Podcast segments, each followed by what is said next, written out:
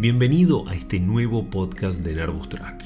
En esta ocasión conoceremos tres historias que si bien no tienen relación entre sí ya que sucedieron en momentos y lugares diferentes, son realmente increíbles y nos dejarán pensando si lo que creemos que no existe está más cerca de lo que imaginamos.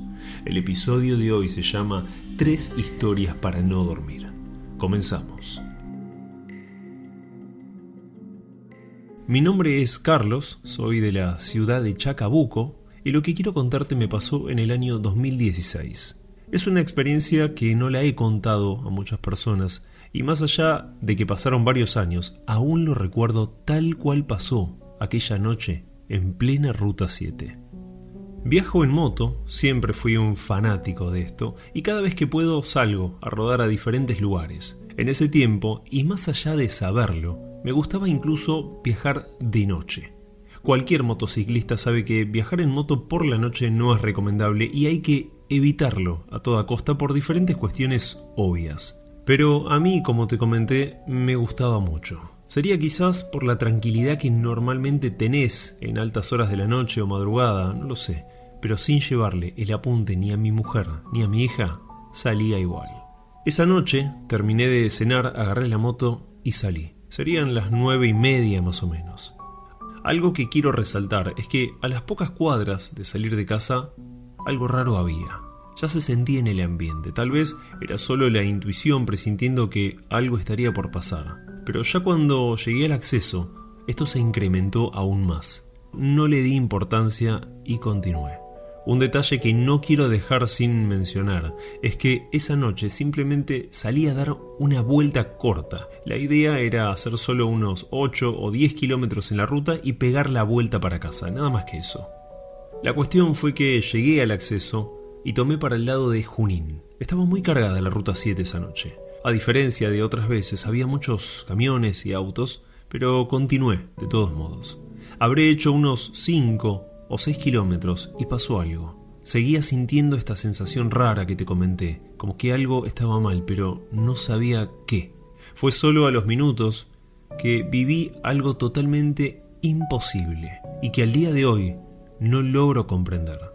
Venía andando y como cualquier conductor, tanto de moto o auto, vas mirando los espejos retrovisores. Y en ese momento más aún porque había tantos autos que estaba intentando buscar el momento justo para frenar y regresar a casa.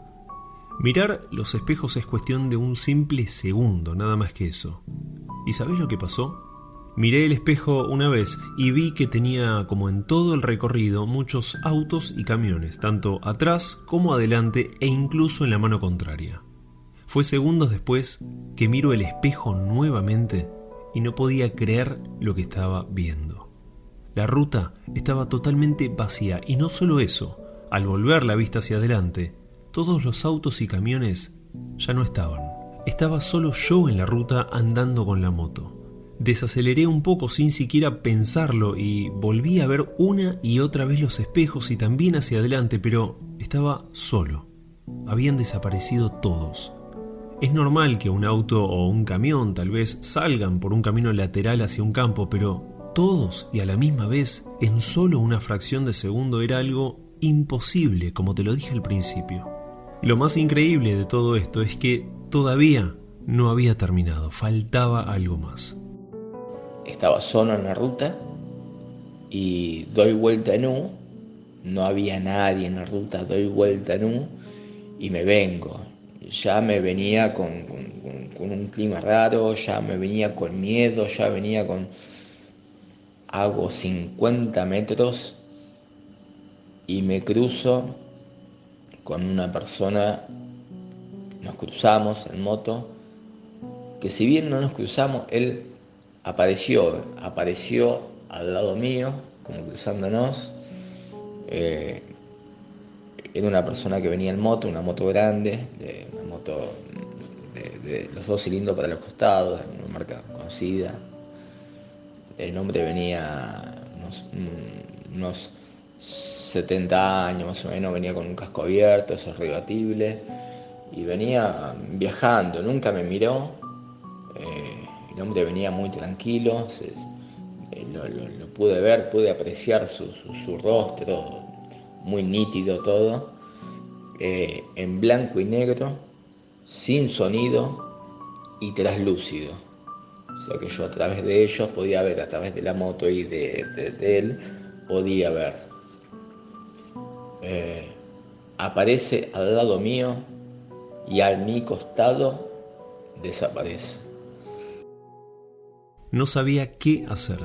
Jamás me había pasado algo similar. Si bien había escuchado diferentes historias paranormales de otras personas en las rutas, nunca imaginé vivir algo semejante. Continué y los autos comenzaron de a poco a aparecer nuevamente como si la ruta estuviera normal. Llegué a casa y al entrar, la primera que me vio fue mi hija.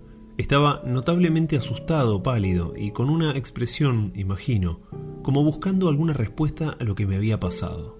Aclaro que me sentía bien, no había tomado absolutamente nada, por esto mismo, era algo que no lograba comprender. Y me dice, papi, ¿qué te pasa? Me Y yo le hago, le hago unas manos como que, espere, que, no podía hablar. Habrán pasado dos minutos, me siento, mi hija me queda mirando y me dice, ¿qué pasó, papá? Le digo, hablando, empezaba a hablar lentamente y le digo, me crucé con un fantasma, un alma en pena, como, como quiera llamarle. Mi primera reacción eh, fue el mensaje que, yo interpreté de esa situación. No andes más de noche en la ruta. Esa fue mi, primera imagen, mi, primera sensación que tuve. Esto fue hace, calculo, 7, 8 años. Desde ese momento no, no pisé más la noche en la ruta. En la casa de mi suegra atravesé una situación hace algunos años, una situación que no podemos olvidar. Esto pasó en la ciudad de Benito Juárez, provincia de Buenos Aires. Hace ya algunos años estábamos pasando unos días en la casa de mi suegra junto a mi mujer, y fue que comencé a soñar algo totalmente desconcertante. Soñaba, y de manera muy lúcida, con una mujer jovencita, que estaba, al parecer, muy contenta, vestida de novia y diciendo que se estaba por casar.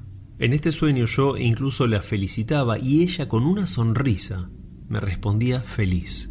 Simplemente eso, no había nada de malo en todo este sueño.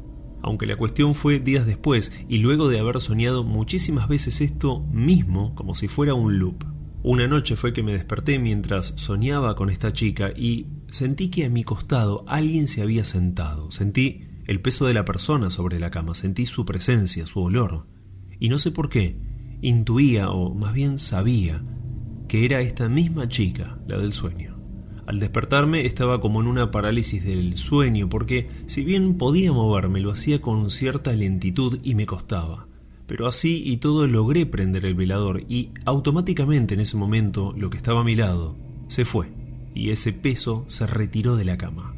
En esa semana sacamos algunas fotos en la casa y fue días después, cuando las vimos con detenimiento, que noté algo estremecedor. Si bien en varias de ellas se notan pequeñas anomalías, hay una en particular en donde vi la cara de esta mujer, la misma que veía en esos sueños, la que estoy seguro se sentó a mi lado aquella madrugada. Está ahí en la foto, atrás nuestro. Pero a diferencia del sueño, en esta ocasión, en esta foto, está con un aspecto demoníaco, fantasmal, algo que me generó miedo ese día y aún hoy recordando todo esto. Sabían, vuelvo a repetir, sabían algo anormal en la casa. Bueno, pero fue un, por un tiempo en esa casa un ambiente, eh, se quemaban las luces, se veían sombras en las paredes y nadie la quería habitar. Ellos estaban acostumbrados, pero yo no, no, no, no me quería quedar a habitar ahí en la casa por temor a eso. Bueno, hasta que al fin llegó un cura párroco, un pastor, no sé quién llevó, y gracias a Dios hasta ahora eh, esa entidad no se ha visto nunca más. Mi nombre es Dora, soy de la ciudad de San Lorenzo, provincia de Santa Fe, y quiero contarte algo que nos pasó en el cementerio durante una visita que realizamos con mis hijas. Era bastante común en ese tiempo que fuéramos al cementerio a modo de paseo, simplemente, y hay un detalle que no quiero pasar por alto. Un error que cometía en aquellos momentos muy importante. Normalmente recorríamos el cementerio y mis hijas, yo se los permitía, sacaban flores de las tumbas que más tenían justamente porque sus familiares los visitaban y las repartíamos en esas tumbas olvidadas que nadie visitaba. Incluso muchas veces emprolijábamos más de una que estaba con mucha suciedad, maleza, hojas, tapando todo. Lo hacíamos siempre con la mejor intención, quiero resaltar, jamás tomamos esto a modo de burla o con ánimos de ofender a quienes descansan ahí, sino todo lo contrario. Esa tarde que te cuento fuimos con mis hijas y una de ellas justamente estaba preparándose para un difícil examen, por lo que estaba bastante nerviosa. En pleno recorrido, mientras, como te dije, sacábamos flores a quienes más tenían y le dábamos un poco a quienes no tenían nada, mi hija me llama. La miro y me dice algo. Mami, mira este nicho. Lo vi y con mucha pena vi que era de un nene. Y ella continuó diciendo, ¿sabes qué? Le voy a pedir que él me ayude con el examen. Yo le dije en ese momento que me parecía perfecto, pero que después tendría que volver para agradecerle. Ella dijo que sí, que no había problema, que lo iba a hacer. Mientras tanto le colocaba flores y limpiaba un poco a su alrededor. Esa tarde mi hija le pidió que la ayude en este examen que te cuento. A los minutos, mientras estábamos saliendo del cementerio casi en la puerta, mi hija me muestra algo que me enojó se había llevado de la tumba de este nene un pequeño crucifijo como amuleto para la suerte. Inmediatamente le dije que estaba muy mal lo que había hecho, que no era de ella y que no tenía que llevarlo, pero no me hizo caso y se lo guardó igual. La cuestión es que el examen pasó, ella lo aprobó perfectamente, por lo cual ese mismo día hablamos para ir a agradecerle a este nene y devolverle, por supuesto, su crucifijo. Al día siguiente fuimos al cementerio y al llegar al nicho de este nene, solo se quedó mi hija ahí, quien le devolvió este crucifijo, le colocó flores que habíamos llevado nosotras esta vez y rezó un Padre Nuestro a modo de agradecimiento. Cuando nos juntamos otra vez, continuamos caminando y estando solo a unos cuantos metros de la tumba, alejándonos, fuimos todas testigos de lo que pasó, incluso una señora amiga que estaba con nosotras. Sentimos de golpe un viento helado, tremendamente helado, que nos abrazó prácticamente y junto a ello una sensación muy fea acompañada de un ruido.